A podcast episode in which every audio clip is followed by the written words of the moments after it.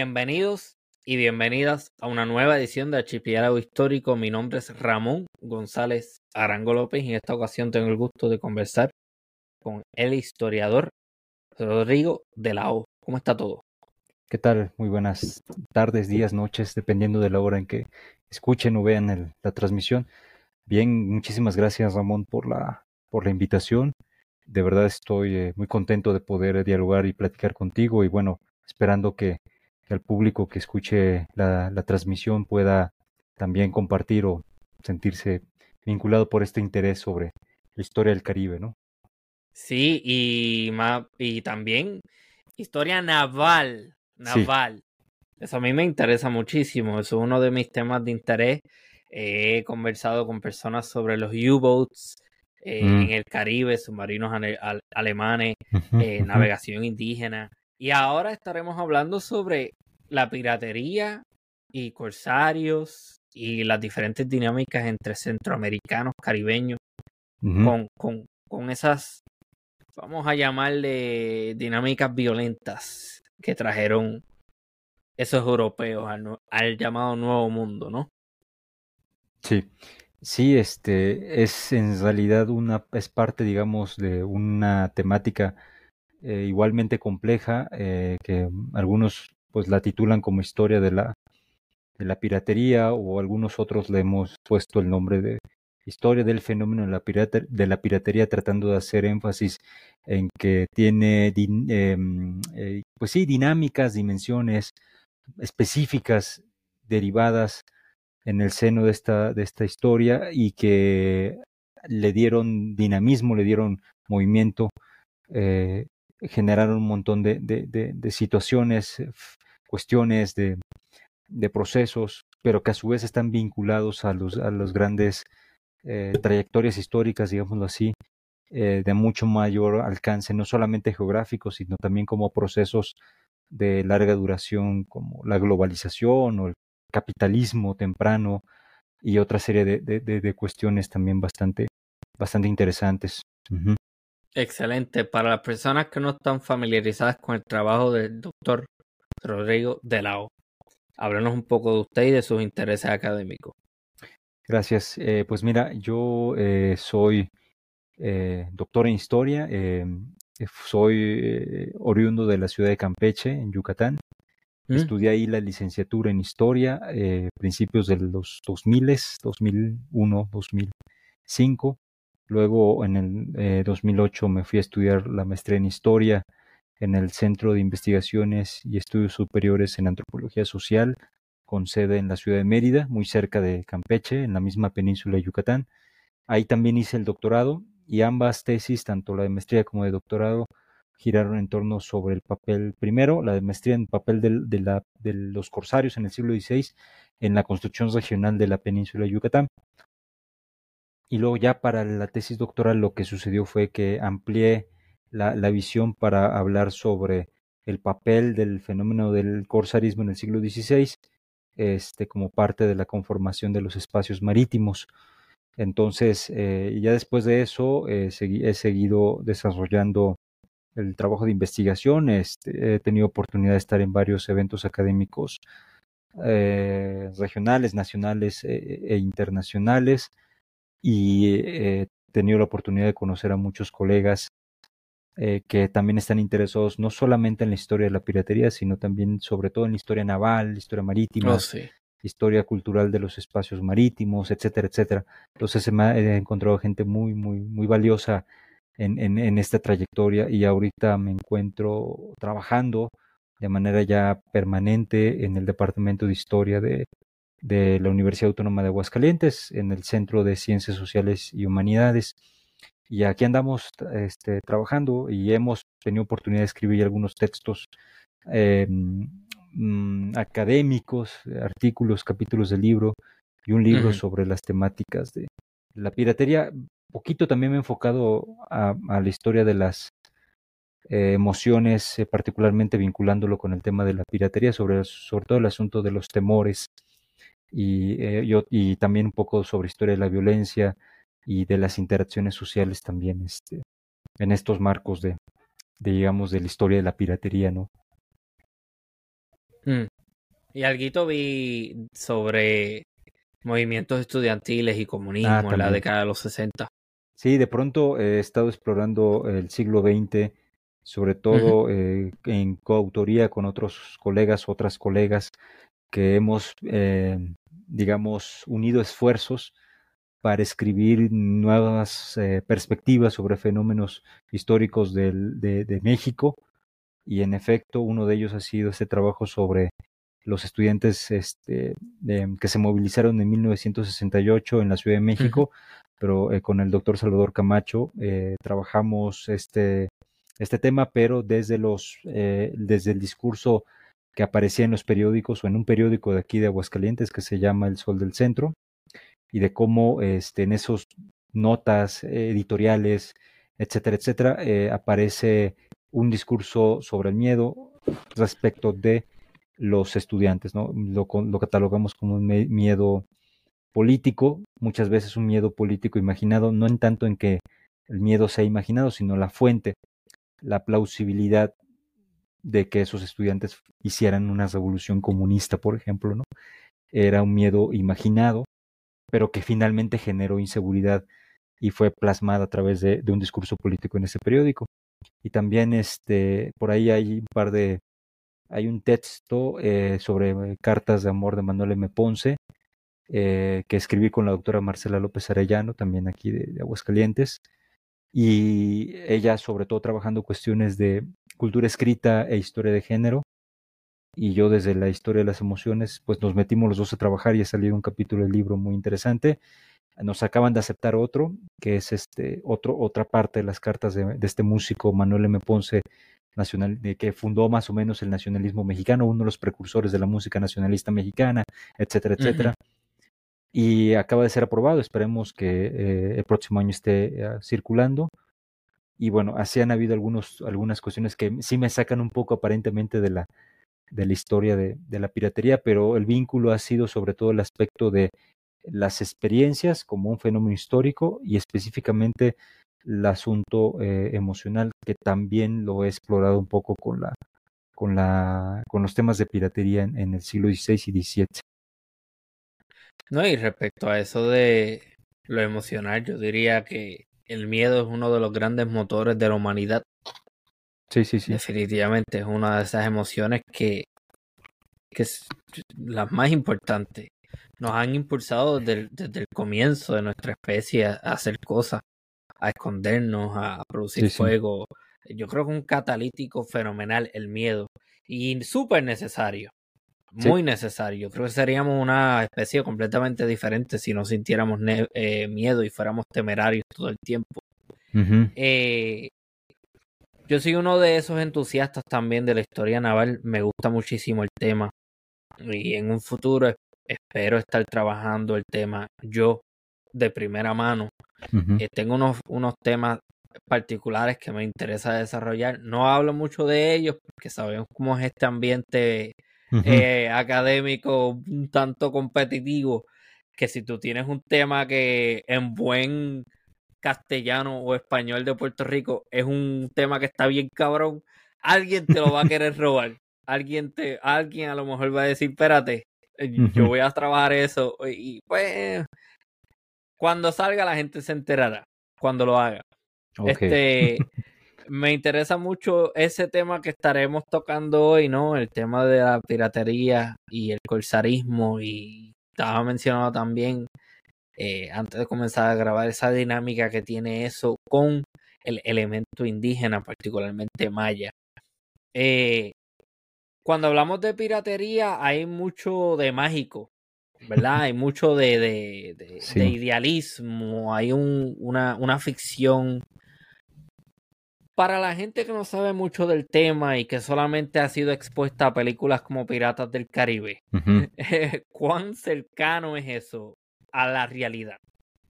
Bueno, eh, efectivamente el tema de la piratería desde el tema, desde la dimensión eh, y artística o en el más amplio sentido de esta, de esta, esta palabra, eh, definitivamente es un, es un imán muy poderoso para muchas personas que se han interesado en estos personajes eh, y de hecho la propia historia de este, de, la idea de la piratería desde lo artístico y, los, y una serie de cuestiones muy, muy sugerentes también, pues inicia prácticamente, eh, es a la par de la propia historia de la piratería que se estaba desarrollando en el siglo, los siglos XVI y XVII.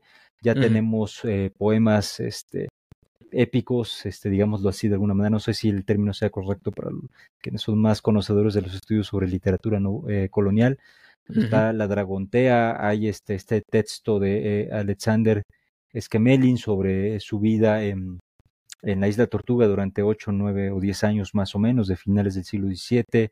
Luego están también este, los textos de historia general de los piratas eh, de William Defoe, si no me equivoco, o Defoe, se apellida Defoe, ¿sí? Ahí este, eh, y a partir de ahí empezó a haber un género que se fue perfilando, que sería un género que iba rescatando las aventuras de estos piratas y corsarios. De hecho, este, ya desde el siglo XVI finales hay, textos recopilatorios de las aventuras, de diarios de viaje, este, de ingleses en, el Caribe, en Asia, etcétera, etcétera. Entonces se van, se van este, compilando estos textos y van siendo de bastante, gozan bastante popularidad para su época. Entonces a partir de ahí hay un desarrollo de eh, esta colección de documentos es de un tal Richard Hakluyt, de hecho este es de finales del siglo XVI, y hay otra segunda edición de principios, que cada vez va aumentando más, ¿no?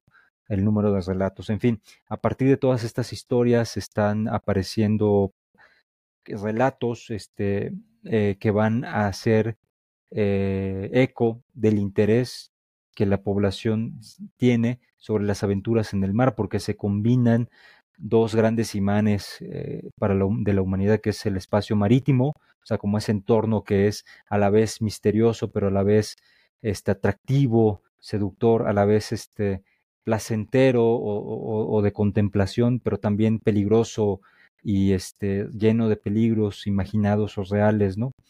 Entonces, eh, eso con aquellos hombres y también mujeres que de alguna u otra manera se aventuraron a cruzar los océanos, y dentro de todo ese grupo, los piratas, corsarios, bucaneros, filibusteros, pues van a, a ser un, una de gran atractivo. Y de hecho fue en el siglo XIX cuando explota eh, o se, se, expande esta idea del, del, pirata como una figura literaria con una serie de, de atributos que es una especie de transformación de, del, digamos, de, las, de los imaginarios o representaciones históricas de esos personajes, ¿no? Es decir, pues el aventurero que se echa al barco, a la mar, que va buscando el tesoro, que tiene aventuras por doquier, que no le teme a nada, por ejemplo, ¿no?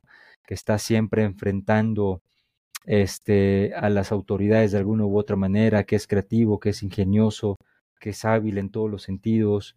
Y, pero todo eso es una cosa muy interesante que va a nutrir otra idea muy importante que va a ser igualmente este, explotada en los siglo XX, sobre todo creo, es el asunto de la libertad, ¿no? El tema del, del, pirata como agente de la libertad, que incluso va a opacar a grado tal que, que en varios eh, textos de historia de principios del siglo XX, de, la primera mitad del siglo XX, van a ser este, nombrados como grandes aventureros, temerarios, con adjetivos que de alguna u otra manera hacen eco de este imaginario de, basado en la literatura y en otras series de, porque hay hasta óperas y obras de teatro que hablan sobre los este, piratas y demás.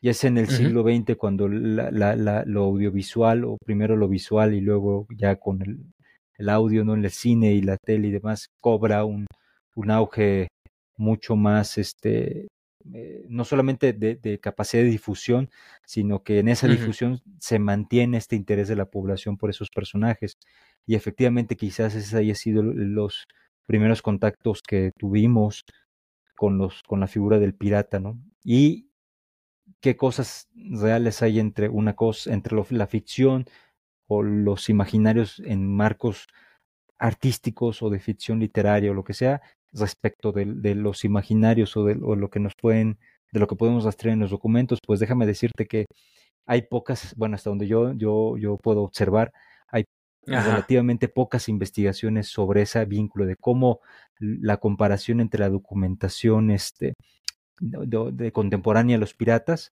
¿no? se eh, mantiene o no, o se transforma en las obras literarias, eh, ¿no? Y entonces, este, es todo un tema de investigación. Así que este, es una, es una beta. Hay por ahí algunos este, autores, me acuerdo de uno que se llama Cordingly, es, es estadounidense y tiene por ahí un librito de justamente cómo se fue constituyendo la idea del pirata en obras de literatura de Estados Unidos en el siglo XIX. Entonces, este, pero eso es para Estados Unidos, para el siglo XIX, y el caso de América Latina, hay textos, hay bastante em, producción literaria que toca el tema de los, de los piratas, entonces es toda una gran beta. Me gustaría añadir algo también, este, y saliéndonos un poco de la línea de la, literatura tradicional y entrando a lo que sería el manga japonés, One Piece. Ah. Es un excelente ejemplo de, de del pirata en el siglo XXI. Es, una serie, yo, creo que todavía está siguiendo, pero a mí me lo he intentado ver en varias ocasiones, pero válgame, son como mil y pico episodios y cada vez que me animo a verla hay como mil doscientos, mil trescientos sube porque sigue. O sea, ese tipo ha estado haciendo ese, esa, cuando digo el tipo me refiero al autor, eh, Onichiro Oda, pero no voy a, no voy a decirlo con, seguridad porque no, no, no lo tengo ahora mismo a la mano, pero, pero One Piece es un excelente ejemplo y una, y es una serie muy buena. Eh, sí. Otra cosa que quería mencionar eh, o más bien preguntar, para el siglo que nos compete, ¿verdad? Porque el pirata y la, y la piratería, como todo concepto, ha tenido diferentes definiciones y diferentes manifestaciones en diferentes periodos históricos. Para el periodo del siglo XVI, ¿qué es el pirata y qué es la piratería? Es este, una pregunta que me parece que es eh, central para introducirnos cada vez más a este, a este tema. Y es central porque hay mm, una serie de dimensiones asociadas a este fenómeno o a esta historia, que una de ellas es el de la nomenclatura. Y justamente es, este, uno pudiera pensar que así yo estaba yo también al inicio de, este, de, este, de esta aventura, como dentro de esta historia, que la piratería y el corso y de todas estas cuestiones filibusteros y demás eran, eran palabras que podían ser sinónimos y hasta cierto punto pudiéramos tener encontrar muchas similitudes. Pero, por ejemplo, para el siglo XVI he encontrado en la documentación hispana eh, mayor cantidad de veces la palabra corsario o incluso aún más la palabra enemigo de Dios o del rey. ¿No? Entonces, este, es muy interesante porque eh, la palabra piratería es todavía mucho más común en el siglo XVII. En el siglo XVI la palabra corso, corsario y la palabra enemigo son las más habituales en la documentación este, española. En otro tipo de documentación eh, la, la, palabra corsario eh, no aparece, aparecen que son marineros, navegantes, este, comerciantes, en la versión inglesa, ¿no? Y esto, y esto, y ya nada más ah, mencionando este par de, de formas distintas de, de, de, nomenclatura de la época, ya con eso se nos abre una puerta enorme para empezar a preguntarnos, bueno, pero ¿por qué esta necesidad y este interés de no tener un lenguaje común entre una y otra, otra, otra corona, ¿no? Entre las respectivas autoridades? Pues claro, es que había todo un conjunto de, de telones de fondo que daban sustento a, esas palabras en la documentación, es decir, los conflictos políticos, los conflictos este, económicos eh, y los conflictos hasta culturales entre la monarquía española y sus vecinos de Europa, particularmente primero con Francia, sus conflictos en la primera mitad del siglo XVI y 1500 28, 30 hasta 1555, 60 más o menos, pensando en el Caribe y en el Atlántico Norte. El francés fue el corsario que llevó, digamos, eh, o más bien los corsarios franceses fueron los que llevaron la batuta o, fueron la punta de lanza de, la actividad corsaria en ese, en ese periodo de tiempo. Y a partir de la década de los 60 vienen los ingleses con el famosísimo John Hawkins y luego con Francis Drake Sir Walter Riley y un montón de, personajes que pues hace una lista este, muy, muy, muy interesante de nombres y apellidos. George Clifford. también, sí, sí, sí, este, William Parker, entre otros más. y esto es súper interesante porque uno puede pensar entonces, este, si qué, tipo de nombres estamos usando, qué tipos de nombres usaríamos nosotros para identificar a estos personajes históricos y qué tipo de nomenclatura se estaba usando en la época. Entonces, eh, es súper interesante porque nos permite, insisto, observar que detrás del uso de las palabras hay todo un conjunto, una trama de, de, conflictos, de disputas, de, de, acuerdos y desacuerdos en diferentes niveles y situaciones. Entonces, eh, en pocas palabras, al hablar del corso en el siglo XVI estamos hablando de personajes que tenían una licencia para salir a la mar, una licencia de, alguna autoridad o directamente de su rey para salir a la mar y buscar a los enemigos de su, de su corona o de su, de su monarquía y, y este, asaltarlos, digamos, de manera legal. Y esto, desde luego, tiene, tiene antecedentes que van a la Edad Media, e incluso son antes este, hay este antecedentes a la época romana, ¿no? Hay por ahí episodios eh, relativamente comunes o relativamente habituales en las citas sobre eh, o como referencias en los libros generales de historia de la piratería. Entonces, eh, ya nada más con esto vemos que el panorama empieza a hacerse cada vez más, no sé si denso, complejo, pero lo que sí es que se empieza a hacer una, se empiezan a tejer relaciones entre el corso, la piratería en términos más generales, con otros contextos de su época, ¿no? Ok, eh, tengo que añadir y aclarar eh, para que no se me ofendan los otakus. es Eiichiro Oda, ese es el nombre del autor de One Piece, Eiichiro. Creo que dije otra cosa al principio, pero Siempre hemos y yo digo hemos, pero me refiero en términos generales, yo creo que la gente usualmente tiende a asociar la piratería como un fenómeno caribeño. Previo al contacto del nuevo mundo con el viejo mundo, ¿verdad? Y utilizo esos términos porque son términos que la gente conoce, no necesariamente porque los apoyo o lo que sea. Pero la gente sabe de lo que yo estoy hablando cuando hablo del nuevo mundo y del viejo mundo. Ok, previo a ese contacto, eh, yo me imagino que algún tipo de piratería existía en Europa. Sí, sí, sí, eh, hay mm, normatividad desde la época romana, en el mundo medieval también, eh, todo este conjunto de conflictos entre ciudades portuarias del Mediterráneo europeo, las mismas este, interacciones muchas veces no tan pacíficas entre el mundo que estaba, digamos, hacia eh, el oriente, ¿no? Hacia el oriente del Mediterráneo y el mundo occidental. Y todas estas, exactamente, todo ese mundo hubo mucho eh, roce, conflictos y tensiones por el, el, em, el, control del comercio, la cuestión política, eh, la cuestión religiosa, desde luego.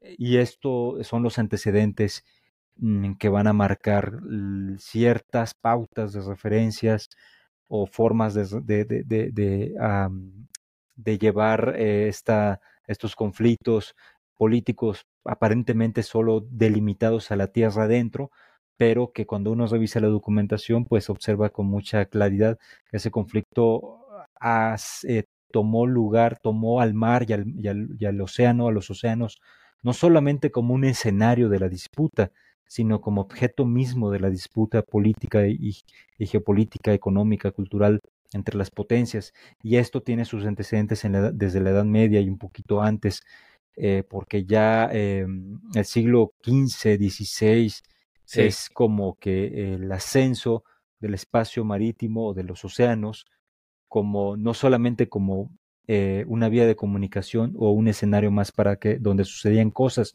sino insisto, como un recurso del cual se tenía que tener control, se tenía que tener ciertas, este, cierto grado de seguridad y de garantía de que las naves iban a lograr llegar de un lugar a otro. Eso implica tecnología, intereses comerciales, habilidades y gente especializada para la navegación ya no solamente costera o de cabotaje, sino ya los pilotajes, siguiendo eh, todas las estrategias matemáticas, la lectura de las estrellas y un montón de cosas más. Este, y eso hace del espacio, o eso hizo del espacio marítimo un, un, recurso que era realmente importante para la viabilidad de los imperios eh, e, europeos. Y en ese espacio el corso y la piratería van a encontrar o en ese contexto van a encontrar un, ahora sí que mucho, mucho de dónde asirse o un gran eh, un detonante para, para que esta, esta historia de la piratería no, sol, no solo no se quedase en el siglo, en los siglos previos al Renacimiento, sino que se convirtiera incluso en un gran referente para, como bien dices, este, la historia del Caribe en la época colonial e incluso en algunos casos para la misma historia del Caribe en los procesos de construcción de los estados nacionales ya del siglo XIX. Ok. No, y la, la, navegación en sí, pienso en los fenicios también. Eh, aunque esa navegación haya sido diferente, obviamente, es una navegación que va a ir por las costas y que va, no necesariamente va a ir muy lejos, y que tampoco las dimensiones del, del mar Mediterráneo lo permiten, porque es un espacio ciertamente importante, pero que no es algo extenso ni muy vasto, que digamos, en términos náuticos, ¿no? eh, refiero a los oyentes a un podcast, eh, ese podcast ya se acabó, yo creo que en el 2018. Este, se estuvo produciendo por un tiempo, es en inglés, se llama Naval History Podcast. A mí me gustaba mucho ese podcast y, es con un académico del estado de Georgia en los Estados Unidos.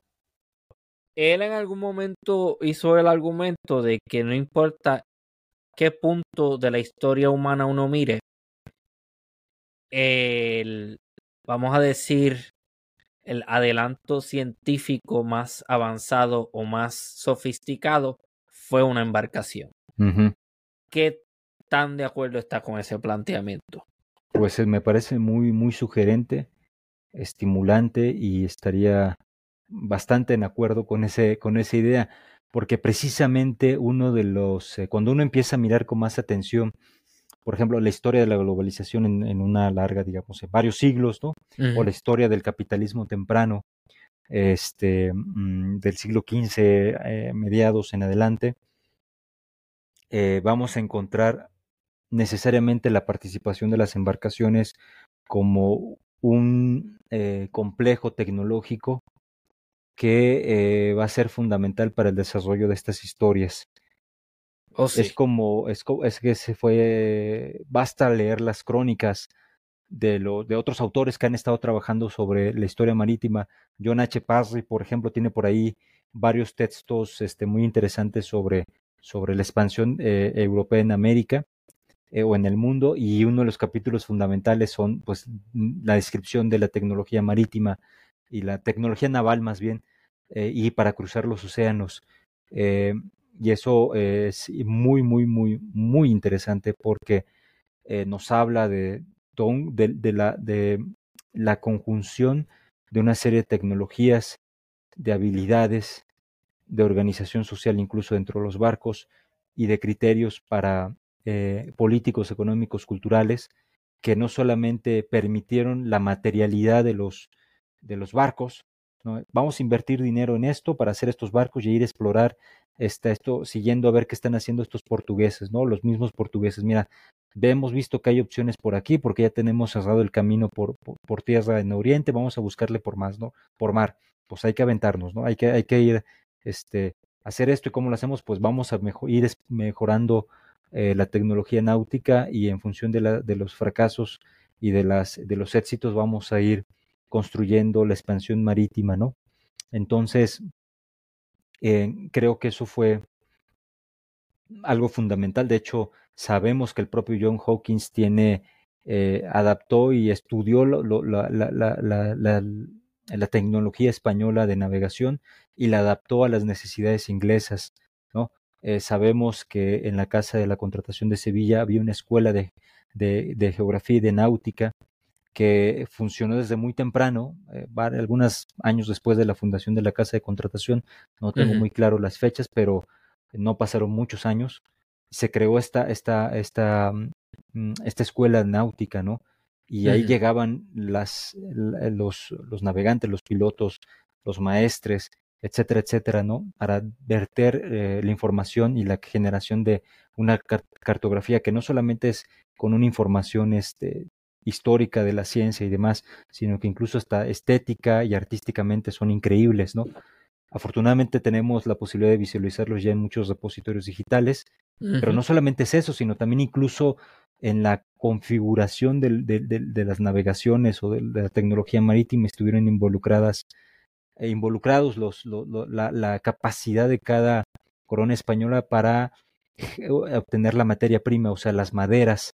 Y, y de hecho, hay, ya hay muchos trabajos en Europa eh, em, que han estado buscando de manera arqueológica arqueología subacuática, en documentación, en archivos, eh, han encontrado este, fuentes que nos dejan ver que también los que cortaban los árboles para hacer los barcos tenían un conocimiento especializa, muy especializado sobre la naturaleza de cada árbol y de cómo cada madera de cada árbol iba a servir para qué parte del barco y, del, y también implicaba qué tipo de barco se estaba, se estaba elaborando.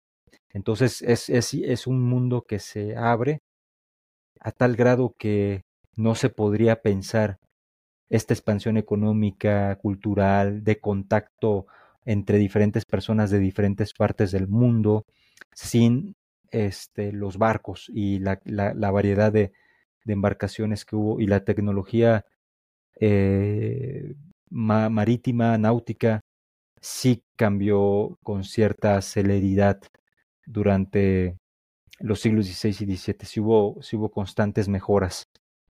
y tecnología, tecnología no solamente europea, también indígena. Porque los indígenas tienen unas, unas habilidades y unas destrezas para la construcción de embarcaciones Totalmente fenomenales. de acuerdo. Y eso es impresionante también porque em, cuando muchos de los eh, marineros europeos que llegaban a América, al Caribe, eh, tenían que incluso dejar, eh, notaban que, que, sus grandes naos, ¿no? sus embarcaciones de gran porte y gran calado, eran a veces muy poco eficientes cuando querían aproximarse a las costas. Entonces, también la, la, la, observación y la apropiación de esa tecnología marítima, pero no solamente eso, sino sabemos también por documentación de la época colonial que hubo eh, diferentes grupos este, de, navegantes originales, originarios, o naturales de ciertos lugares del Caribe que literalmente prestaban sus servicios para el transbordo, para las faenas marítimas en los puertos menores, mayores o los puertos o embarcaderos muy, muy pequeños, pero que eran fundamentales eh, todo ese conocimiento de, de dónde podían encallar, dónde estaban las corrientes de los ríos, por ejemplo, cuando habían las desembocaduras de la cantidad increíble de ríos que llegan al Caribe, este, estos, estos navegantes eh, indígenas, digámoslo así, sabían dónde, cuándo, cómo, con el, el, hecho mismo de saber cuando había la temporada de lluvias y de que crecían los caudales de los ríos, donde era peligroso navegar y donde sí se podía navegar sin con seguridad y, y etcétera. Entonces se hace toda una, una, eh, una trama muy compleja de historia marítima, tan solo pensándolo en la tecnología y en, y en, y en, los especialistas que usaban esa tecnología, tanto europeos, mestizos, negros, este, digo, negros usando la terminología de la época, desde luego, de manera, de ninguna manera de, forma despectiva, ¿verdad? Este, eh, los indígenas y demás. Y esto también formó parte de la historia de la piratería. Exactamente. sí, sí. Yo me enorgullezco de haber producido varios episodios que tocan ese tema a profundidad, el tema de la tecnología eh, marítima y el tema de la arqueología marina y el tema de la navegación indígena. Tengo episodios con arqueólogas marinas, eh, colega mexicana, Mariana Fabila Vázquez. ¿Cómo no? ¿Cómo no? Eh, ya ese episodio habrá salido para estas fechas sobre la navegación prehispánica en Mesoamérica. Sí, sí, eh, Y de hecho, ese, ese argumento ya lo había escuchado con en una conversación con ella, que los mismos españoles cuando llegan empiezan a mirar, espérate, esta gente es muchísimo más eficiente que nosotros trabajando el contexto lacustre, ¿no? De lagos y de ríos. Se desplazan muchísimo mejor que nosotros. Entienden esto, tienen un dominio, obviamente, de la geografía, porque son de aquí, tienen unas ventajas y tienen una rapidez al desplazarse que, que nosotros vamos a buscar incorporar como parte de esa tecnología marítima. Como, como bien están mencionando, los barcos estos pesados que se idearon específicamente para llevar carga de punto A a punto B y hacer comercio, pues eso tiene su propósito, pero, o sea, es como hoy en día, todavía tú necesitas diferentes tipos de embarcaciones para diferentes misiones. Exacto. O sea, también tengo otro episodio junto a la arqueóloga puertorriqueña Isabel Rivera Collazo. Mm. Y creo que también para estas fechas habrá sido publicado un episodio sobre eh, que toca, ¿verdad? Uno de los temas es la navegación eh, indígena en, en, la costa norte y en la costa del Pacífico de Sudamérica y Colombia y todo eso. Ese episodio habrá salido ya, pero definitivamente es un tema interesantísimo y, hay mucha tela que cortar por ahí. Eh, Totalmente. Siglo XVI, 1599 al... Eh, sí, espérate. No, no, no, no. Siglo XVI, del 1500 al 1599. Ok, ahora sí. esas son las fechas que estamos trabajando ahora. eh, ¿Cuáles son las primeras manifestaciones de piratería que ves en mm. esa zona que está estudiando? Que, que, vamos a ponerlo en contexto geográfico, viene siendo la zona de el Golfo de México y esa zona de Yucatán por ahí, ¿no?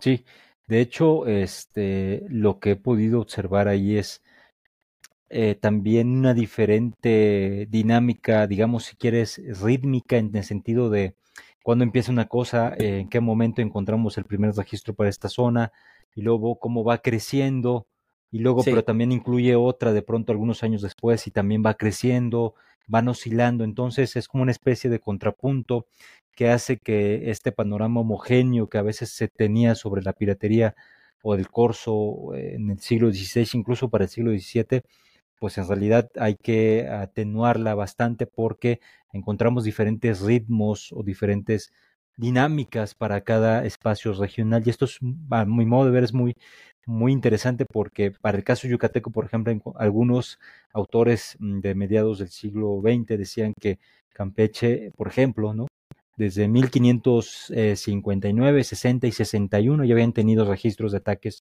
piratas, ¿no? O de corsarios, o bueno, usaban indistintamente los términos, ¿no? En fin, algunos más cuidadosos tratando de, bueno, si este es más pirata y este es más corsario, pero también es un, es un problema porque muchas veces estas líneas eran muy delgadas y con facilidad atravesaban unos de un lado a otro en función de las necesidades en las cuales se encontraban. Entonces, eh, cierro este paréntesis, pero es, eh, ya con, con, la posibilidad de, de, de este, eh, de consultar archivos que están en, el Archivo General de Indias en Sevilla, España, tanto a través de manera este, in situ como a través de, medios digitales, particularmente el portal de archivos españoles en red, Pares. Logré encontrar documentación, eh, unos informes por ahí de un alcalde, este, del alcalde, este, perdón, del gobernador del primer gobernador de, de, Yucatán, este Céspedes de Oviedo, en donde hay un informe explícito, en donde el tema explícito, tal cual así lo, lo, vuelvo a repetir, es eh, el corso francés en Yucatán. Entonces registramos ah, eh, casos eh, para la costa norte de Yucatán, sería lo que sería el estado de Yucatán entre el Golfo y el Caribe, como esa, esa zona de transición entre, entre una parte y otra. Este, 1559 un par de casos, y luego para Campeche hasta 1561, que sería el primer, la primera incursión de corsarios franceses en Campeche, registrada y, e históricamente sustentada con fuentes de la época. ¿Y por qué este, decirlo de esta manera? Porque cuando lo comparamos con otros espacios del Caribe, nos damos cuenta que Campeche y Yucatán eh, llegaron relativamente tarde, aunque yo creo que no necesariamente porque es dependiendo de su contexto, pero sí después de otra serie de registros eh, que sucedieron en Puerto Rico, precisamente en esta isla que se llama La Mona, Ahí tenemos por ahí unos, unos datos, 1527-28, este, eh, un, corsario eh, de bajo bandera francesa que se llamaba Diego Ingenios, eh, que llegó hasta Puerto Rico, Santo Domingo, La Mona, Cubagua, que frente a Venezuela, ahora una isla desierta, que todavía están ahí las, los vestigios arquitectónicos de, de la ciudad de, de Nueva ah, ¿cómo se llamaba? Nueva Cádiz, no, no, no, no era Nueva Cádiz, no me acuerdo bien, sí, era Nueva Cádiz, Nueva Cádiz, Nueva Cádiz y en la isla de Cubagua, pero como no tenían agua, agua potable, agua para beber, este, la traían de, de, otras islas, de la Margarita y demás, y se acaban, estaba ya gente viviendo porque había hostiales con perlas, entonces depredan las perlas en 1530 prácticamente Cubagua ya no, ya no está produciendo y la abandonan, pero pocos años antes llega este Diego Ingenios y ahí hay una serie de controversias y les roban su cargamento y él en venganza llega a Puerto Rico y quema Santa Marta, Santa Marta, San Germán, una de las Germán. San Germán. quema, sí, la villa de San Germán al oeste de Puerto Rico. Exactamente, la quema en 1527. Entonces hay todo un revuelo por ahí ¿no? Y ahí están los expedientes, este, algunos están digitalizados y otros no están digitalizados, pero eh, tenemos estos casos y también tenemos otro caso en 1528, unos ingleses que aparentemente de manera accidental llegan, pasan por las Bahamas y llegan hasta Santo Domingo y se hace ahí un pequeño, unas, unas otras controversias, incluso hay por ahí el, disparo de un, de, una, de un cañón de esta embarcación este, inglesa y los españoles desde eh, su fortaleza disparan y hay por ahí una serie de controversias. Y a partir de 1528-27 empieza un ascenso y una serie de registros que van eh, dando cuenta de la constante llegada principalmente en embarcaciones francesas. Y esto va directamente ligado a los conflictos entre Francisco I y Carlos V respecto de la división del mundo. Y hay toda una serie de, tramas ahí geopolíticas entre el, el, el creciente imperio español de Carlos Carlos I, Carlos V, y entonces empiezan a rodear las fronteras de Francia, entonces Francia se siente amenazada de que en un momento u otro las fuerzas eh, del imperio español traspasen las fronteras e invadan Francia, ¿no? Entonces, este, también con toda la, la, llegada de recursos de América y demás, Francisco I dice, no, espérense tantito, vamos a promover el corso para combatir a, a los españoles, ¿no? Y en todo ese contexto vemos que si esto va, apareciendo desde 1520, 28, 21, ¿no? Década de los 20, segunda mitad de esa década, no es sino hasta 1559, 58, 60, 61, cuando Yucatán ingresa a esa historia de manera eh, oficial, digamos, a partir de la documentación de la época. Y para eso ya habían pasado un montón de cosas. Habían tomado este habían destruido Santa Marta ya dos o tres veces, habían ya este, hecho algunos intentos de, de, tomar este nombre de Dios, ya habían destruido La Habana en 1555, ya habían atacado este, varias veces, habían habido bastantes registros de, de, incursiones a, ingenios azucareros en Santo Domingo, lo que ahora es Haití también, este, en Puerto Rico, que se dice, que se diga, o sea, en, en San Germán, en La Mona, en algunas de las islas este, eh, de las Antillas Menores también tenemos ya varios registros, ¿no? Ya había una actividad muy, muy, muy, muy incesante de, de corsarios franceses y alguno que otro inglés por ahí perdido, pero este, Yucatán ingresa a esa historia a partir de finales de la década de 1550, o sea, por lo menos unos 25 años después. Ok, me gusta mucho el comentario que hizo sobre la, esa línea delgada de lo que es pirata y, y, lo que es el corsario, porque yo me imagino que en muchísimas ocasiones se te acabó el contrato como corsario, como corso, ok, perfecto, ahora vamos a seguir robando, pero en, en este caso el dinero no es para el rey, el dinero es para mí. Me imagino que también se debió haber dado la dinámica de que el mismo corsario decía, esto es para el rey, esto es para mí. Eh, esto es para mí. Entonces llegaba al, al puerto de la metrópoli o qué sé yo qué, y solamente daba una parte. Mira, esto fue lo que le quité a los españoles y se quedaba con alguna parte. O sea que en ese caso es una especie de corsario, pero es un pirata a la vez. O sea que eh, eh, esa línea hay que tenerla mucho en consideración y, también a la hora de mirar los textos históricos y los este cómo, cómo las mismas, los mismos actores históricos reportaban esos eventos. Eh, ese hay que tener también en consideración que ellos no necesariamente sabían si la persona que estaba atacando o la tripulación o las embarcaciones no, no sabemos si son piratas, no sabemos si son corsarios, y, y, entonces eso me imagino que dificulta aún más poder identificar quién es quién en esos eventos, ¿no? Sí, es un reto para la, el simple hecho de cómo nombrarlos en los, textos de historia que uno intenta ahí construir sobre todo esto, pues es, un, es precisamente eso, es una dificultad. Pero acá hay varias atenuantes que pueden ayudarnos frente a esta, esta, esta eh, estos límites aparentes o plasmados en tinta y papel, ahí está muy claro en la legislación que un corsario es esto y que un pirata es aquello, ¿no? Y nosotros estamos dando patentes de corso, luego entonces son corsarios, ¿no?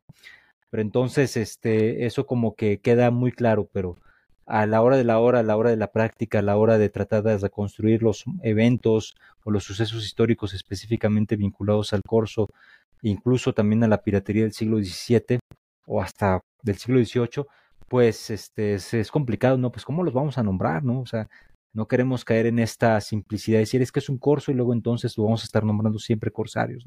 Entonces, una de las cosas que creo que es fundamental para solventar esto es, sí, pensar sobre ello, hacer un estudio, quizás hace falta.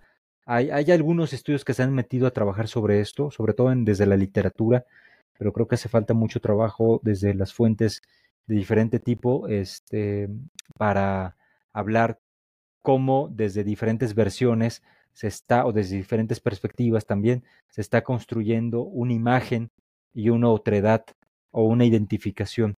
Entonces, esto es un poco lo que yo llamaría como parte de las experiencias marítimas de estos navegantes, porque no solamente es el navegante o los navegantes aislados del entorno en el cual están navegando o están eh, llevando sus naves, sino que de alguna u otra manera entran en contacto con la población local y esos contactos quedan manifestados de alguna u otra forma en la documentación. Entonces, una de las cosas que yo he tratado de, de, establecer o de, o de, pensar o de, exponer es cómo a través de la práctica y de la acción y de la, interacción se establecen estos, estas formas de concebir esas otredades. Em, y esto es súper interesante. ¿Por qué? porque en términos este, de, pensar la complejidad de esta historia, pues representa una, un elemento más para afirmar esa misma complejidad. Segundo, creo que el hecho de atender estas, estos eh, lugares grises, estas transiciones según, según los momentos en los cuales estén, observar cómo de pronto hay, de, porque hay documentos que así lo dan cuenta de ello, ¿no? Que declaran una cosa pero de pronto los vuelven a llamar, los están presionando y declaran otra y declaran que lo que dijeron primeramente es una mentira porque querían evadir su responsabilidad, ¿no? Entonces, también ahí se juega una serie de cuestiones que hay que considerar como en qué contextos de relaciones de poder se encuentran esos navegantes, si están en un encarcelados en una en, la Inquisición de la Ciudad de México o están este en un proceso judicial en Sevilla o en la Casa de la Contratación, en alguna de las cárceles de las ciudades portuarias del Caribe, de Yucatán, y en las condiciones en las que estaban. Entonces, cómo ellos van jugando con todas estas, este, estos dimes y diretes, porque efectivamente los españoles o los aparentemente perjudicados van declarando contra estos navegantes y los navegantes dicen, no, no, no, que no sé qué y no sé cuánto. Entonces hay procesos judiciales inquisitoriales maravillosos en donde he podido encontrar eh, cosas muy, muy, muy interesantes que hacen ver cómo sí era importante para las personas que vivieron estas situaciones definirse como personas y eso es una estrategia general que es un poco, pues sí, relativamente común y que es posible rastrear en la documentación, definirse como que llegaron a esas embarcaciones corsarias, particularmente el siglo XVI, de manera azarosa, o sea, que no fue intención suya, ¿no? Y he encontrado documentos de, de franceses que son atrapados en algún lugar del Caribe, terminan en la cárcel de la audiencia, de la Real Audiencia de Santo Domingo, en la isla de la Española, luego pasan eh, varios años ahí encarcelados, hay un proceso ahí y ese proceso lo terminan culminando en la ciudad de Sevilla, en la Casa de la Contratación, y una vez estando ahí los presos, logran contactar a, residentes de Sevilla eh, que son de origen francés, los logran contactar y buscan que los contacten con sus familias que están en algún pueblo o villa del norte de Francia y entonces desde ahí envían testimonios o mandan a gente para testimoniar de que esos, ese fulanito o esas personas, esos mm, pescadores realmente eran pescadores y que fueron capturados pescando bacalao en el norte, en el Atlántico Norte, y que terminaron en la Casa de la Contratación de Sevilla acusados de corsarismo y que están a nada de ser este, sentenciados a 15 o 20 años de trabajo en galeras en el Mediterráneo. Entonces, este, o sea, se, tejen cada, entonces esto es lo interesantísimo de, plantearnos la pregunta de si eran piratas o corsarios o qué eran, ¿no? Entonces, más que inclinarnos por una, es poner en juego desde la documentación y lo que es posible rastrear en ella, cómo las sociedades definían, estos personajes, pero también cómo estos personajes, dentro de sus capacidades o su posibilidad de decir algo y de defenderse, se definían a sí mismos, ¿no? Entonces, este, eso nos lleva a otro nivel muchísimo más amplio, más rico, más interesante de historias y de sucesos que hacen que este, la definición entre pirata y corsario no se, no se reduzca a solamente términos legales de la época. De casualidad conoce este término que estoy buscando, eh, porque cuando dijo eso me recordó algo bien importante. De hecho, en el siglo XIX todavía la Marina, el Navy, el The Royal Navy, estaba haciendo eso. Eh, simplemente cogían un grupo de personas, eh, cogían algún borracho en un bar, vente, necesitamos gente en el barco, tenemos que salir para, qué sé yo, India o algo así. Exacto. Este, no es Shanghai, no es Shanghai, es otro nombre. Pero básicamente eso es un... Eso es algo que sucede en muchísimos lugares y todavía yo creo que en el siglo XIX estaba pasando. Sí. Eh, y, y era eso, pues la necesidad de mano de obra forzada porque había gente que naturalmente como hoy en día no estaba dispuesta a estar en una embarcación por meses. O no ver a sus familiares o irse al mar y, potencialmente desaparecer y nunca volver. Totalmente. Este, así que eh, eso es bien interesante. Eh, mi película favorita es Master and Commander, The Far Side mm. of the World. No sé si la ha visto. Sí, sí, sí. Súper buena, súper buena película. Y, sí, sí. este, pero creo que me voy a quedar con eso en la mente. Este, no recuerdo el término. Creo que tiene que ver con algo con, con Shanghai o algo así. Pero es esta idea de, de, Royal Navy. Necesitamos gente para la embarcación. Necesitamos marineros. escogían, básicamente secuestraban a alguien en el puerto y se lo llevaban. Y amanecías en la embarcación, estás en alta mar. ¿Qué, tienes, qué vas a hacer? Tienes que trabajar. Totalmente. Sí, eh, de hecho, hay, es una, una cuestión muy interesante para documentos del, del siglo XVI que también aparece en el XVII. En el XVI eh, sí encontramos en los procesos judiciales contra franceses e ingleses que son acusados por la justicia española por corsarismo, de, de, de, hacer comercio ilegal o contrabando, de pasar sin licencia a las Indias, porque, o sea, cada uno de estos era un delito, ¿no? Corso era un delito, este, atacar a súbditos de la corona española cuando no había tiempos de guerra era un delito, contrabandear era un delito, pasar sin licencias era, otro delito, ser protestante no católico o algo por el estilo era un delito. Entonces todo eso se iban acumulando. Entonces una de las estrategias o dichos ciertos, digámoslo en esa ambivalencia también, eh, es que efectivamente ellos o estaban en una cárcel, en un puerto, y llegó el capitán, necesito hombres para que equipen el barco, ¿no? Les vamos a dar comida y les vamos a dar este un sueldo, ¿no? ¿A dónde vamos? No, aquí cerquita, aquí a, aquí a Londres nomás, no te preocupes. Y pasaban los meses, las semanas y estaban ya en América, ¿no? Este, de gente que igual efectivamente hay eh, en, los en, en, en varios expedientes de Inquisición formulados contra navegantes de John Hawkins de 1568, cuando esta famosa batalla en San Juan de Ulúa y que son derrotados por la, la, la, armada de que, que, donde llegaba el, un, virrey, que no me acuerdo el nombre, creo que Velasco o algo así, este, no, no me acuerdo, este, derrotan a la, la armada inglesa, muchos de ellos son capturados en ese momento, pero otros eh, por, para, por la sobrevivencia de los ingleses tienen que dejar a poco más cerca de 100 ingleses en lo que sería el, norte del Golfo de la, de, la, Nueva España, Tampico, Tamaulipas, por ahí. Entonces ellos caminan y entonces son, van disminuyendo porque fueron, son asesinados por indios norteños de esa zona, ¿no? Eh, y luego capturados por españoles y al fin y al cabo están libres por ahí. Toda una historia ahí que todavía no está. Hay más o menos claridad en algunos casos, pero hace falta como una historia que englobe estas experiencias. Pero lo que sí te puedo decir respecto a eso es que dentro de los, dentro de los este, expedientes inquisitoriales hay una parte que se llama discurso de vida, que es cuando llaman a testimoniar, a, a declarar al culpado, al principal este, acusado, ¿no? De los delitos, y entonces le dicen, a ver, cuéntanos tu vida entonces les cuentan quiénes son tus papás, tus abuelos, tus hermanos, tus tíos, este, cómo es que, este, cómo, cuándo naciste, si eres casado. O sea, relatan su vida. A veces son unos más generosos y otros más escuetos, pero muchos de esos testimonios hablan justamente de este reclutamiento que hizo John Hawkins.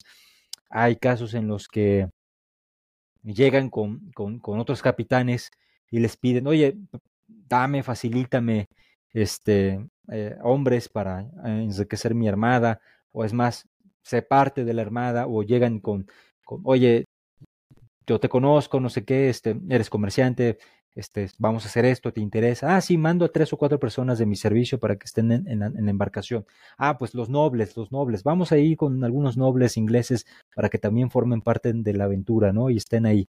O no sé, a tu sobrino, oye, este, dámelo, este, lo, para que se entrenen en las artes de la navegación este, y en un par de años o tres, si sobrevive, te lo traemos otra vez, ¿no? O, Entonces, este, no. O, a tu sobrino, este, que lo tienes en tu casa porque los papás se le murieron y lo estás criando tú, estás gastando dinero, eres pobre, no tienes como eh, dánoslos a nosotros y así pues ahorras dinero y eh, porque eso también sucedía y mucho. Sí, sí. O, igual, igual. Era, de hecho, es muy interesante porque es como la, la, la entrada de lo marítimo a escalas este, mucho más amplias que, que previamente. O sea, sí, los pueblos costeros previos a la expansión del, del mundo marítimo del siglo XVI en adelante, pues sí, sí, siempre había una conexión ahí con lo marítimo, pero con este asunto de, de esta especie como de perspectiva más global, desde lo marítimo, pues se rompieron estos límites, ¿no? Con lo que decíamos un poco también con lo de la tecnología marítima y demás, y de hecho las embarcaciones en corso y luego también las embarcaciones piratas, así declaradas, sobre todo en el siglo XVII y demás, pues contribuyeron a, esta, a este proceso de, de, globalización, de contacto entre personas y demás. ¿Cuáles son los ataques más célebres en esa región del siglo XVI? Mira, este, para en la zona de Yucatán eh, está el de 1597 de William Parker en Campeche. También está eh, por ahí una serie de, de, como no necesariamente un ataque, pero si nos restringimos a los ataques, está ese de 1597 en Campeche, otro en Campeche 1561. Hay este, ay, se chocó el micrófono, ay, perdón. Chocó, hay un ataque, una entrada unos este franceses de 1570-71, un pueblo de, de, maya de, que se llama Junugma, que está mucho más cerca de la ciudad de Mérida, este, y que creo que del mar, o sea, estaba a cinco leguas, o sea, como 25, 23, 24 kilómetros de la costa, que para la época era un avance muy importante eh, daba cuenta de que un barquillo ahí de franceses perdidos podía llegar hasta un pueblo de, de, mayas a más de 20 kilómetros de la costa y que podían llegar sin ser sentidos y entrar al pueblo, este, saquear la iglesia, tomar algunos caciques o el cacique del, del, del pueblo como prisionero para forzar, secuestrarlo para forzar la entrega de alimentos. O sea, eso ya dejó como un, un, un peso importante en, en, en esta construcción sobre el, el, el, peligro que representaban estos navegantes, no solo para la costa de Yucatán, sino también para la tierra adentro. Eh, también tenemos por ahí, eh, si no me equivoco, en 1598, mm, si no me equivoco, hay por ahí un intento de, de, de, asalto inglés sobre un, unas bodegas que están en, en, la costa norte de Yucatán, pero más cercanos hacia el Caribe. Eh, que se llamaba Río Lagartos o Holcoven. Holcoven. Entonces era una, era una bodega de, de, para guardar mercancías eh, y luego iban, se iban, y eran transportadas a, sobre todo la zona de, de Honduras y este, eh, eh, toda esa parte ¿no? de la audiencia de Guatemala. Entonces hubo ahí por ahí un intento, ¿no?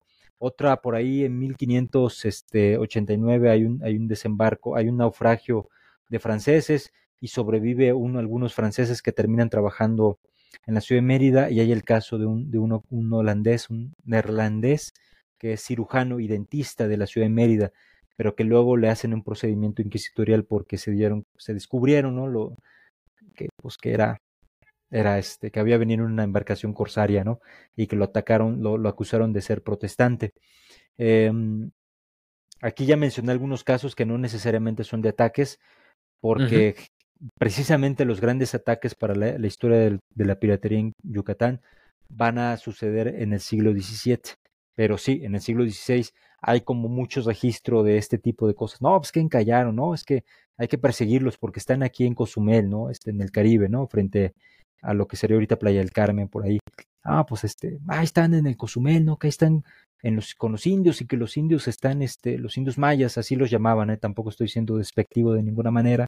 Ajá. Este, así los, así los llamaban, este, no, que estos mayas están ahí, este, eh, dándoles de comer y les están enseñando, estos, estos este, navegantes protestantes les están enseñando cosas distintas al credo católico. Entonces, ojo ahí, no vaya a ser cosa que se, se sientan más cómodos con, con estos, estos protestantes y tomen las armas y, y, saquen a los españoles de Yucatán y entonces le den la bienvenida a los protestantes y empiezan a, se empezaron a generar una serie de ideas y una serie de discursos sobre, sobre qué pasaría si los mayas y los piratas o los corsarios de la época del siglo XVI se unieran para destituir o quitar a los, sacar a los españoles de, Yucatán. Y esa es una idea que déjame decirte, eh, o déjeme decirles, que es, se mantiene incluso ya muy, muy avanzado el siglo XVII.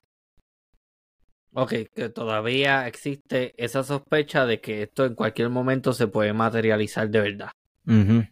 Ok, iba a preguntar, eh, ya empezó a hablar sobre eso, pero iba a preguntar cuál, cuál es o cuál era la dinámica entre los pueblos mayas y los corsarios o piratas europeos? Esta es una pregunta muy interesante, eh, particularmente porque me parece que da en el clavo de, uno de los asuntos centrales de la piratería o de la historia de la piratería, que cuál es, es que eh, la piratería como historia, como proceso histórico, este, no solo dependió de lo que hacían estos navegantes ingleses, franceses etcétera, etcétera, con el nombre que, que, queramos darle o que según sea la época o el momento, sino que también dependió sustancialmente de cómo se articulaban y cómo se relacionaban con las sociedades del Caribe y del Golfo de la Nueva España durante la época colonial. Y esto es uno de los ejemplos que va a dar, o que una de las cosas que van a encarnar o que encarnaron estas dinámicas fue precisamente la relación entre los mayas, ingleses, franceses, neerlandeses, en los diferentes momentos históricos. Y esto me parece que es muy, muy, muy central porque nos abre un montón de posibilidades muy sugerentes para pensar la historia de la piratería como una historia social que involucró a la sociedad tal cual y a estos grupos eh, de navegantes que necesitaban lo básico, comer, tomar agua dulce, ¿no? bajar del barco para tomar este, tierra firme, ¿no? Este, necesitaban eh, hacer la vida comercial por medios violentos. Y, algo muy importante que no lo mencionó, mujeres. Sí, sí, también necesitaban exactamente esto. Y de hecho, eh, abro un paréntesis porque por ahí hay un texto que, una historia, un, trabajo de investigación histórica de finales de los noventas, principios de los dos miles, que habla precisamente sobre la sodomía o las relaciones homosexuales, diríamos con terminología de nuestro tiempo, eh, entre navegantes este, considerados como piratas o corsarios. Entonces, allá hay investigaciones sobre ello. Hay, todavía hace falta explorar más porque son pocos los trabajos que se han hecho, pero eh, o, conozco solamente ese por ahora, específicamente relacionado a la piratería y la convivencia entre hombres en periodos larguísimos de tiempo. Y sí, en efecto, este, se sabe que ya em, hay más documentación para el siglo XVII, pero se sabe con algunos datos ya desde el siglo XVI que en muchos casos habían em, incursiones de ingleses y franceses en diferentes lugares del Caribe, y Yucatán no fue la excepción, en donde entraban a los, a los pueblos no solamente para obtener bastimento, sino para también obtener más fuerza de trabajo forzada en los barcos y entre ellas mujeres, sin duda. Sí, sí. Y este eh, y esto es eh, algo que hace falta también este eh, trabajar, es otra vertiente de estudio, ¿no? Y con esto cierro este paréntesis. Y efectivamente pensar en estas necesidades básicas nos hace considerar que tenía que entrar en contacto de manera necesaria, forzosa, casi que por supervivencia con las sociedades costeras de toda esta amplísima zona del Caribe y de, y de lo de la Nueva España, el Golfo, ¿no? Y esto que nos va a traer como consecuencia una serie de consideraciones o de hipótesis de trabajo, si quieres, ah, eh, que nos hace pensar en cómo pudo haber sido estas, estos vínculos. Lo que yo he podido rastrear para el siglo XVIII, un poco también para el siglo XVII, es que sí, había una necesidad de, de, buscar refugio, de buscar eh, sustento, de supervivencia básica, que incluso pasaba hasta por encontrar algún barco que fuera mejor que el que tenían en ese momento, porque no querían quedarse en Yucatán o en alguna otra parte del Caribe, sino que lo que querían era tener un barco de en mejores condiciones, uh, lograr encontrar mano de obra forzada, secuestrarla para que pudieran regresar a Europa. ¿no? y también había una cuestión de contrabando. Totalmente. Porque ellos, los piratas, por ejemplo, qué sé yo, este, en alta mar te encontrabas con una embarcación que tenía tantos barriles de X este, eh, planta o qué sé yo, X comestible. Y entonces decía, oh, espérate, tenemos esto. Ya sabemos que en tal pueblo, en tal costa, en tal sitio, hay un comerciante que nos va a pagar bien chévere por eso. Sí, sí, sí. O sea, que e, eso también pasaba. Totalmente. De hecho, esto que te comento es como el, un punto de inicio, quizás, no, no, no, no, sería el único. La supervivencia, y esa supervivencia implicaba eh, forzosamente estas relaciones. Y en efecto, eh, mi interpretación de este fenómeno social o esta parte social de la, del, del, corso y la piratería es que podemos agrupar eh, al menos en dos grandes rubros estas interacciones, las interacciones que buscaban este, em, intercambios comerciales de modo pacífico, pero también aquellas relaciones o interacciones que pasaban por medios, cualquier tipo de, de, de vínculo o de interacción violenta.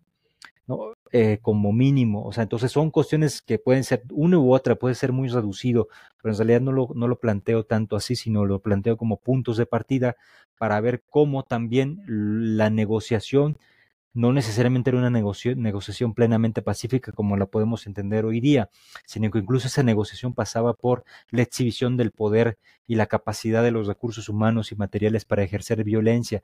Pasó con John Hawkins, pasó con, en varias ocasiones pasó con John Hawkins, pasó con Francis Drake, este, pasó con otros navegantes franceses e ingleses, ¿no? De que llegaban a los puertos, evidenciaba el tamaño de la flota, hacían baja, incluso llegaron a desembarcar todos los, todos los ingleses o franceses con sus, con sus armas, con sus fusiles, con todo, ¿no? a veces disparan, sí, sí, arcabuces, espadas, lanzas, y haciendo ruido, este, gritando, ¿no? Entonces eh, los gobernadores o los alcaldes de los, de los puertos, donde habían 10, 15 españoles contra 50, 60, 80, 100, 100 navegantes, ya no, espérense tantito, cálmense, cálmense, cálmense, vamos a negociar y yo voy a poner en, mi, en, mi, documentación que me vi forzado a negociar con ustedes porque mostraron su capacidad de, de, hacer daño. Entonces yo, yo le digo al rey y al gobernador que yo actúo así porque o era actuar así o nos mataban a todos, ¿no? O sea, eso también fue un argumento. Entonces, no solo lo pienso en términos como aislados, ¿no? O sea, solamente negociación para el comercio o solamente ataques y, y destrucción o lo que sea, ¿no? Este, no, sino que están, están vinculados y yo creo que hablar, manejarlo de esta manera o plantearlo de esta manera nos ayuda a orientarnos porque cuando uno va leyendo la documentación se está dando cuenta de que está, hay un montón de información, hay muchos matices, hay muchas declaraciones, hay muchos testimonios, este, tanto españoles, de grupos indígenas, incluso hasta de mm. afrodescendientes, esclavos y demás, y desde luego de los navegantes. Entonces, la pregunta es, o sea, ¿cómo voy articulando? ¿Qué me permite articular las diferentes perspectivas que incluso son necesariamente opuestas, contradictorias? ¿Qué es lo que me va a permitir articularlas? Pues claro, el caso, sí, pero ¿cómo a partir del caso me estoy dando cuenta yo de que se está generando una interacción social, que se están generando, este, sí, relaciones sociales de alguna u otra manera que hacen que eh, tanto el fenómeno de la piratería se vaya desenvolviendo, vaya teniendo un desarrollo histórico, pero también cómo ese fenómeno está incidiendo en la vida de los puertos de esta zona del, Gran Caribe y, del Golfo de la Nueva España, Yucatán, etcétera, etcétera.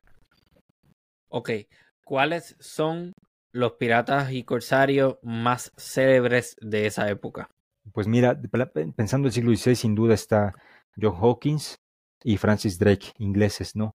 Hay, hay, este, Sir Walter Riley, William Parker, este, eh, son de los más visibles y los donde la, la, producción historiográfica, incluso a veces hasta noveladas, historias, novelas históricas, este, o, de, o de gente que, que tuvo la posibilidad de, de, acceder a los archivos porque tenía un interés eh, muy importante o muy grande sobre estos personajes y que no necesariamente son historiadores o historiadoras, pero que han escrito historias o biografías sobre estos personajes muy, muy, muy acuciosas, muy, muy, con mucha información.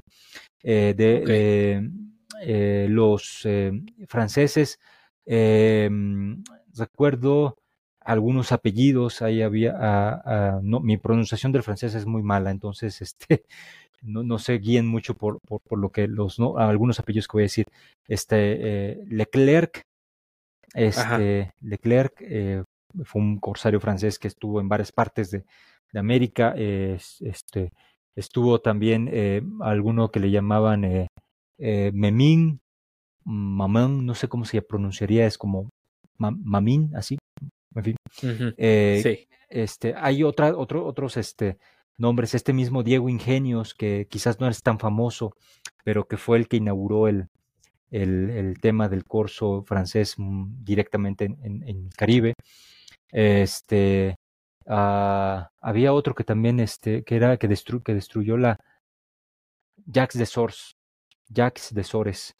Ese destruyó eh, Santa Marta, ah, destruyó. Eh, eso en Colombia, ¿no? Eh, Santa Marta en Colombia, Cartagena de Indias en Colombia, este, destruyó, que me parece que también es Santiago de Cuba, y, y la, la, la, joya de la corona fue la destrucción de La Habana en 1555. Este, y esos son algunos de los nombres que podemos este, encontrar. Ok. ¿Conoce casos de piratas criollos o indígenas? Sí, esos son mucho más este, evidentes, digamos, por la documentación más abundante del siglo XVII. Por ejemplo, hay, eh, sabemos que, hay, hubieron varios piratas que tenían como apodo pata de palo, ¿no?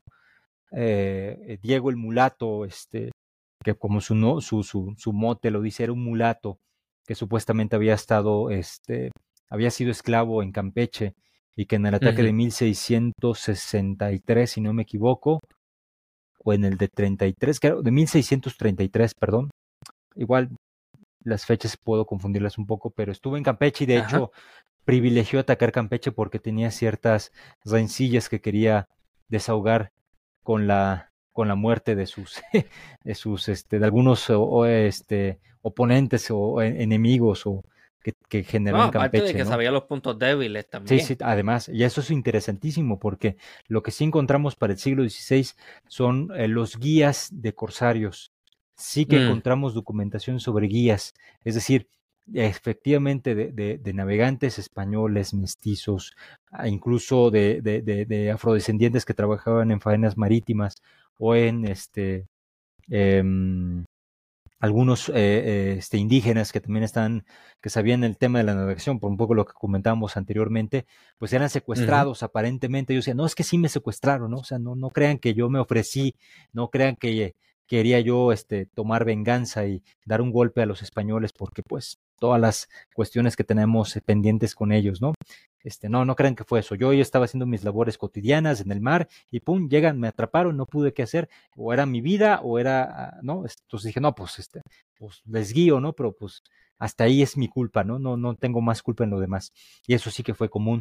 Entonces, muchas de las averiguaciones en los procedimientos judiciales españoles es decir, bueno, las preguntas que se le hacen a los implicados, a los sospechosos o a los navegantes directamente acusados de haber sido los perpetradores de un asalto, de un ataque, de, una, de una, un asalto naval, me refiero, ¿no?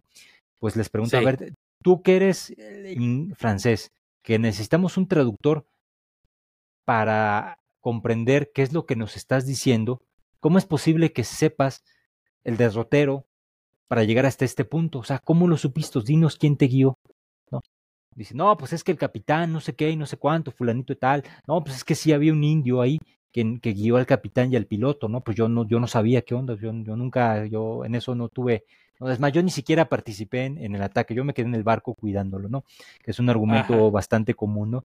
Pero sí, sí que hay, este, de hecho, ese tema de los guías de corsarios en el siglo XVI es un tema que es, está muy, muy poco explorado.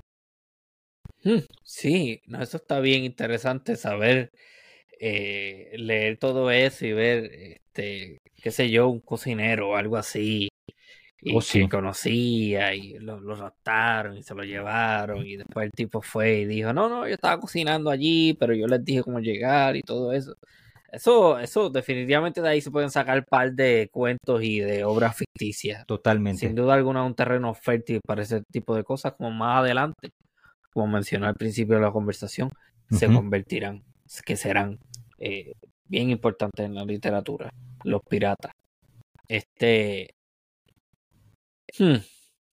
¿Cuáles fueron las medidas que tomaron las autoridades? Porque esto fue, ¿verdad? Uno de los primeros siglos de, dominio eh, europeo.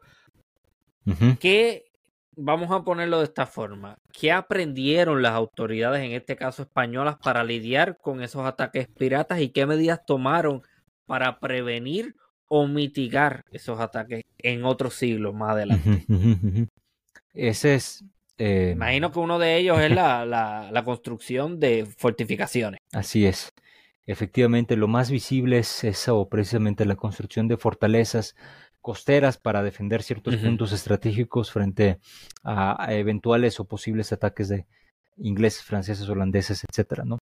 Esto es sustancial porque eh, tu pregunta abre otro, otra gran trama vinculada estrechamente al fenómeno de la piratería en los siglos XVI, XVII y XVIII incluso.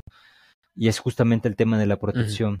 Y esa protección no solamente se, se delimitó a la construcción de murallas, básicamente la estrategia generalizada en los diferentes puertos del Caribe fue eh, generar, sí, construir fortalezas, establecer una milicia eh, para defenderse de un ataque y establecer y dar patentes de corso a mestizos españoles e incluso a extranjeros que declaraban fidelidad al rey de España, pero que antes habían sido piratas o corsarios. Digo, pues no tenemos tantos recursos, tú ya te la sabes, tú ya sabes cómo son este asunto de la navegación, ya te conoces los, los vericuetos, tienes hombres entrenados, tú, tú, o sea, tú conoces esto, pues órale, te, te aceptamos tu, tu fidelidad. No te vamos a encarcelar ni te vamos a matar lo que tú logres este, confiscar como botín, te vamos a dar una tercera parte, este, y esa la repartes entre, entre tus hombres, y este, te vamos a dar patentes de corso bajo fidelidad al rey de España y, al Dios católico. Entonces sí que fue un fenómeno como eh, de, mm, estratégico, digámoslo así, o algo estratégico para combatir a los piratas.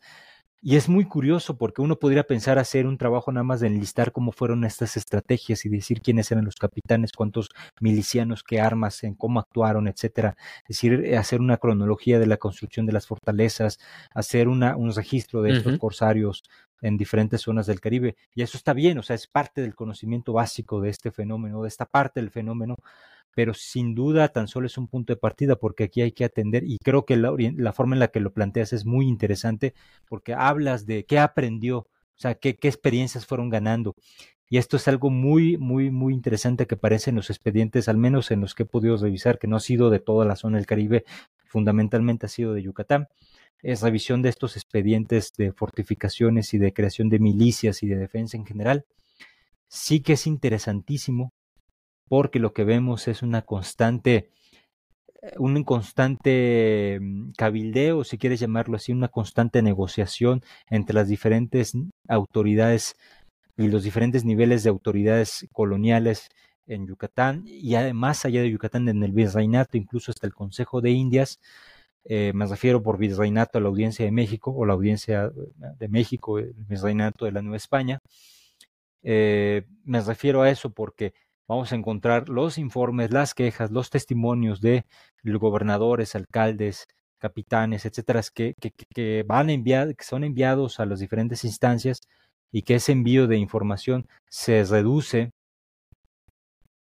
Mm, no sé si reducirse a la palabra adecuada, pero que sí se convierte en, en, una especie como, a lo mejor no era la palabra exacta, pero se convierte en estas, estas demandas, estas solicitudes en temas de debates en, en las diferentes instancias de, de, gobierno. Entonces ahí lo que está pasando, pues necesitamos que nos que, que dé autorización para que usemos este, los ingresos de, de, de impuestos dirigidos a la, a, la, a la corona española, que nos dé la, que el rey nos permite usar ese dinero para continuar pagando a los trabajadores para la construcción de las fortificaciones, ¿no? Y dice, no, uh -huh. sí, desde España responde, no, pues este, híjole, como que puede ser que sí, pero puede ser que no, este, necesito que me envíes un informe detallado de qué, cuánto dinero vas a estar gastando, para qué cosa y con cuántos trabajadores, ¿no? Este, necesito que cuides mi hacienda, que no uses todo ese dinero para solamente la, la, la, la, fortificación, porque también hay otras necesidades. Este, y bueno, la respuesta después de la solicitud, un año, dos años.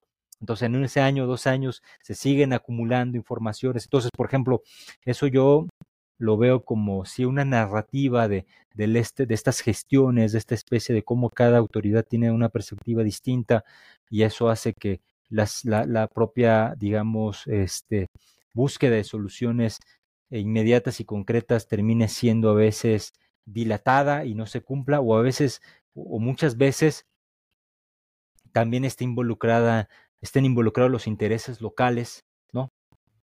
Eh, uh -huh. Que hacen que de alguna u otra manera funcione o, no, o funcione de cierta forma el asunto de la estrategia militar, porque también encontramos pleitos entre los milicianos y capitanes y demás que están este, oh, sí. peleando. El botín dice, no, es que yo me tuve a Cabildo de Campeche me, y el gobernador me dio una patente de corso, fui y tomé una balandra inglesa que venía de Jamaica y resulta que no me puedo cobrar el tercio de ganancia que me toca a mí después de haber invertido tanto tantos caudales en formar estas embarcaciones para ir en corso y ahora me dices que no puedo porque resulta uh -huh. que hay pases entre Inglaterra y, y España este, pero pues no nos habíamos enterado hasta que llegó la cédula y entonces yo qué hago, ¿no? Porque además sabemos que aunque haya pases, estos ingleses están este, cortando palo de tinte, están asaltando embarcaciones oh, pequeñas sí. de, eh, de, Yucatán, están entrando los rancherías, están metiéndose hasta la tierra adentro, a secuestrar mayas, a tomar gallinas, maíz, mantas, uh -huh. este,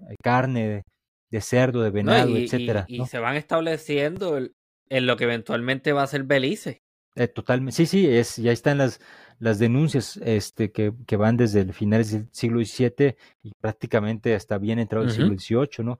Pero es interesantísimo porque como tu pregunta y lo que yo estoy tratando de responder nos está llevando por caminos que hablan y que los vincula eh, un entrelazamiento no, no a veces no tan armónico entre los intereses locales, los contextos, los intereses de nivel un poquito más alto hasta llegar a las altas esferas de poder, pero también no están aislados, sino que también están el entorno político global, el entorno específico del Caribe, el entorno específico de Yucatán y hasta el entorno local de, de, de, de Campeche o Mérida o de, de, de Términos o de lo que luego sería Belice y demás, ¿no? Entonces, este, eh, esto lo, algunos lo llamarían como una especie de, de análisis o de, o de construir, construir, una historia o una interpretación desde el análisis de la gestión de los riesgos ¿no?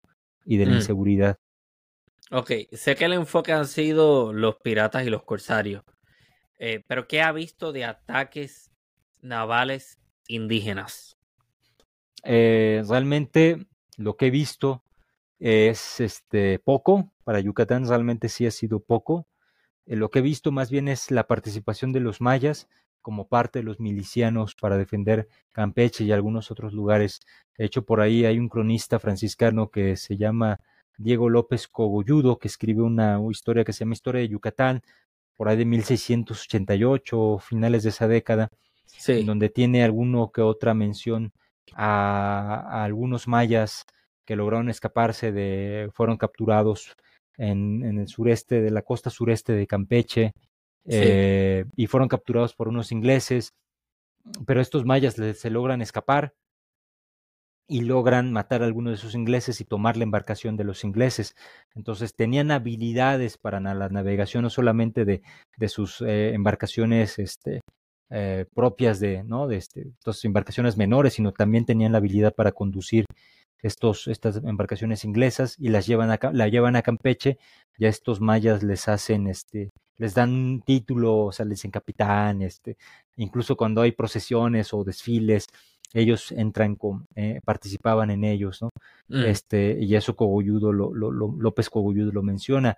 Hasta ahorita no he tenido la fortuna de encontrar el expediente de ese caso, pero sería maravilloso, ¿no? Es un poquito lo que he encontrado, no, no, no he encontrado, al menos hasta ahora, este, ataques, este, asaltos de mayas, que sí que los he visto, eh, recién encontré una mención para el ataque de Veracruz que hicieron, este, a 1683 este, el Lorencillo, Laurent Graf, con otros este, piratas ingleses y franceses, sobre todo franceses, que dentro de las huestes de piratas que atacaron Veracruz en 1683, un cronista religioso que no me acuerdo de qué orden era, menciona que él vio, logró ver que habían grupos de mayas que estaban participando con los piratas atacando Veracruz en 1683. Entonces sí, sí, sí, sí, estos contactos sí que existieron. Atacando a lo mejor otros puertos, este, eh, no recuerdo haber alguna mención de mayas que estén atacando Campeche o alguna parte de Yucatán, pero sí, sí están registros en Veracruz, este, em, para el ataque de Nueva, ah, no es Nueva Cádiz, es Nueva, ah, no me acuerdo, ahí en el Golfo, en el Golfo de, eh, no, Maracaibo, en el Golfo de, Maracaibo, ahí en Venezuela. Ajá, hay una ciudad por ahí que nueva, no me acuerdo nueva qué, bueno, pues ahí también estuvo Navarra o algo así, Navarra. Algo eh. así, no me acuerdo bien.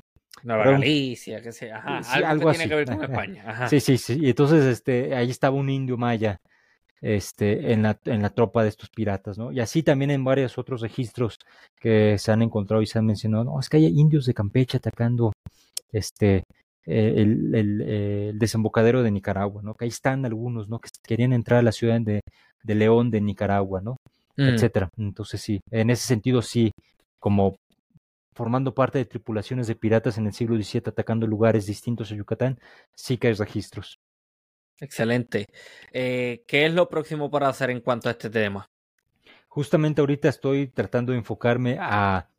Eh, estoy ahorita tratando de acabar un texto de, eh, sobre la experimentación o los miedos vividos, digámoslo así, en un ataque pirata, ¿no? En 1685, cuando toca Campeche, hay algunos testimonios que narran, este, ya hay menciones sobre, pues, que puedo interpretar como temas sobre eh, miedo, valentía y demás. ¿no? Otro trabajo que estoy acabando es justamente el discurso sobre la seguridad y la inseguridad en el marco de la construcción de las fortificaciones en Campeche, ¿no? Mm. Eh, haciendo un poquito más de énfasis en esa cuestión. Eh, también estoy trabajando, empezando a trabajar em, las interacciones sociales. He estado ah, trabajando, ya escribiendo algunas cosas sobre interacciones específicamente entre mayas y corsarios y piratas, pero ya no solo siglo XVI, sino XVI y siglo XVII. Entonces espero, espero tener algo el próximo año para, para un capítulo de libro o algún artículo sobre eso. Espero eh, tenerlos el siguiente año y este también pretendo trabajar algo sobre, sobre afrodescendientes. Y Ese tema está tomando mucha fuerza en Yucatán. Sí, sí, una tendencia. Sí, sí, sí a afrodescendientes y su participación mm, en el fenómeno de la piratería. Sí, creo que eso es lo más adecuado. Tanto oh, como. Qué bien. Sí, sí, por ahí he encontrado algunos registros dispersos. Tiene que conocer a, Jorge Victoria. Jorge Victoria Claro, claro que sí. Sí, no, no, no. Él es. Eh, eh, o sea, uso sus textos, los, los cito constantemente para lo que yo hago mm. en mi trabajo. Sí, sí, sin duda, claro que sí. Definitivamente, interesante. ¿De casualidad tiene alguna publicación o algún evento que promocionar? Eh, sobre temas de piratería, ah, bueno, voy a hablar un poquito en, eh, si no me equivoco, es 27, 28 de septiembre en el, en el, nada más que ese es presencial, pero bueno, para los que estén en Aguascalientes, este, eh, voy a, leer una ponencia sobre unas reflexiones sobre el espacio costero yucateco como un componente más de la región geohistórica de Yucatán. Este, porque normalmente se piensa que la zona, la zona poblada o, dominada o bajo dominio español y luego la zona de huidas, de refugio no conquistada plenamente por los españoles, ¿no? Y está, pero estoy considerando que hay otra tercera zona históricamente constituida que es la zona, las, todas las, las tres franjas costeras, ¿no? Entonces, por ahí ya tengo un trabajo sobre cabotajes, de donde hago una, una, en un apartadito, hago un panorama muy sucinto, muy general, muy, muy, muy, muy superficial sobre las tres costas y ya luego me enfoco sobre la costa occidental entre Campeche y la laguna de términos, sobre todo la segunda mitad del siglo XVII. Entonces, son un poco algunas de las actividades que más cercanas. Hay otras, pero este, esas seguro por redes sociales ya cuando estén consolidadas, este, ya las estaré mencionando. Ah, ok, pues eso iba a mencionar. Este, ¿Tienen un afiche o algo? Me lo envía, ah, yo lo comparto. Eh, eso de septiembre no necesariamente es la forma. Aquí ahora mismo no es bueno promocionarlo por la sencilla razón de que este episodio va a terminar saliendo como a finales de ah, año. por eso, por eso le menciono lo del afiche, porque el afiche es una forma, yo sí puedo compartir eso este, en estos próximos días y eso sí tiene un impacto y ahí la gente puede verlo. Este, pero sí, eh, apoyamos y cualquier cosa, cualquier publicación o cualquier evento, me avisa y lo ah, pues, ayudamos. este, le damos mucho esa difusión, desde luego. Bienvenida, gracias.